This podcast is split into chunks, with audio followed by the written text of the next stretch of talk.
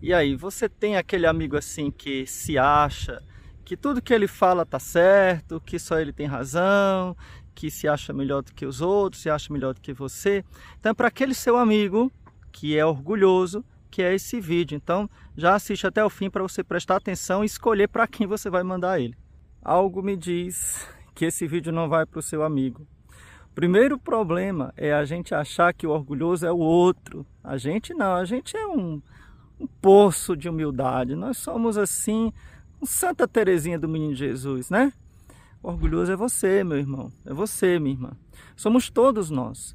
O orgulho é a raiz de todo mal, de todo pecado. É o pecado de Satanás, que ele tentou os nossos primeiros pais. A desobediência a Deus, se achar poderoso, se achar como Deus, se achar conhecedor do bem e do mal.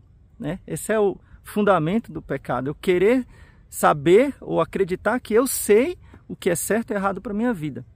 E aí, como é que a gente luta contra o orgulho? Eu vou dar algumas dicas nesse vídeo, eu quero que você preste atenção, que você anote aí e você também pode realmente compartilhar com aqueles seus amigos que são também orgulhosos, como você e como eu. Primeira dica: preste atenção. Não esqueça do que você já fez na vida. Você já pecou? Você já pecou gravemente? Você já fez coisas que desagradou muito a Deus? Infelizmente eu fiz.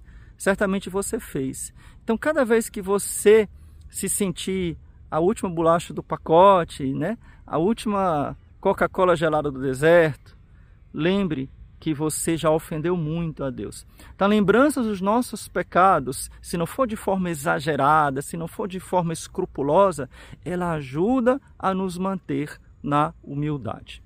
A segunda coisa é tenha sempre uma atitude de gratidão a Deus. Tudo que você tem de bom foi Deus quem lhe deu. Ah, não, isso aqui foi fruto do meu trabalho. Sim, é verdade. Mas quem te deu inteligência, saúde, disposição para você trabalhar? Foi Deus. Deus nos deu tudo. O ar que nós respiramos, foi Deus quem nos deu. A vida que nós temos. Então, seja grato a Deus. Por tudo, seja grato a Deus. Olha, preste atenção, parece uma bobagem o que eu estou dizendo. Mas se você no seu dia a dia, agradecer a Deus pelos alimentos, agradecer a Deus pela sua casa, agradecer a Deus pelos objetos que você tem, pelas coisas pequenas, você vai ser mais feliz e vai trabalhar mais na sua humildade. A terceira dica é: pense naquilo que você é capaz de fazer. E aqui eu vou lhe dizer uma coisa que eu uso também para mim. Talvez eu não tenha cometido um crime ou um grande pecado, uma grande traição a Deus. Cometi muitos pecados, mas talvez não um grande crime. Mas eu lembro de uma coisa, eu quero que você anote aí no seu caderninho, tá? Onde eu estaria se não fosse a graça de Deus? Entendeu? Vou repetir. Onde eu estaria? Em que situação eu me encontraria se Deus, na sua misericórdia, não tivesse me dado o dom da fé desde cedo, se Deus, em sua misericórdia, não tivesse me dado a graça de acreditar, de crer nele, de seguir os ensinamentos da palavra de Deus, da Santa Igreja Católica, onde eu estaria se a mão de Deus não tivesse me sustentado? Que tipos de pecados, que tipos talvez até de crimes ou de vícios, ou sei lá do que eu teria cometido, que caminhos errados eu teria ido se Deus não tivesse me sustentado. Eu posso estar muito bem, eu posso inclusive ter uma vida santa desde a minha infância, mas eu sei que eu sou capaz de ofender a nosso Senhor e isso me ajuda a ser humilde.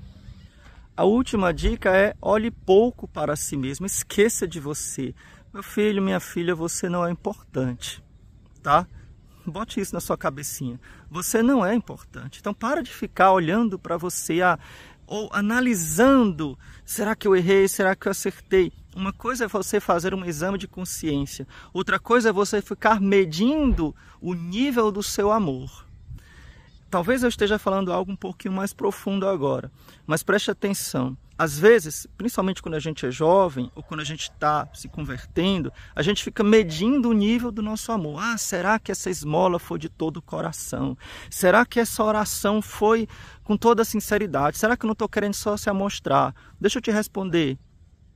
Tá, tá querendo só se amostrar. Sim, essa esmola não foi de todo coração. Sim, essa oração não foi perfeita. Esqueça. Faça de qualquer jeito. Faça por amor a Deus e não espere que a sua esmola, a sua caridade, a sua penitência, a sua oração seja perfeita. Sabe por quê? Porque ela não vai ser e porque não vai ser você a julgar a perfeição da sua vida, vai ser Deus. Faça sabendo que não será perfeita. Isso vai ajudar você a ser humilde e vai ajudar você também a se livrar dos seus escrúpulos. Uma última coisa, eu peço que você veja aqui na descrição, no primeiro comentário também, que eu tenho um recadinho para você muito importante. Se você quiser ajudar o nosso canal, deixe o seu like e compartilhe, que isso ajuda muito. Deus te abençoe.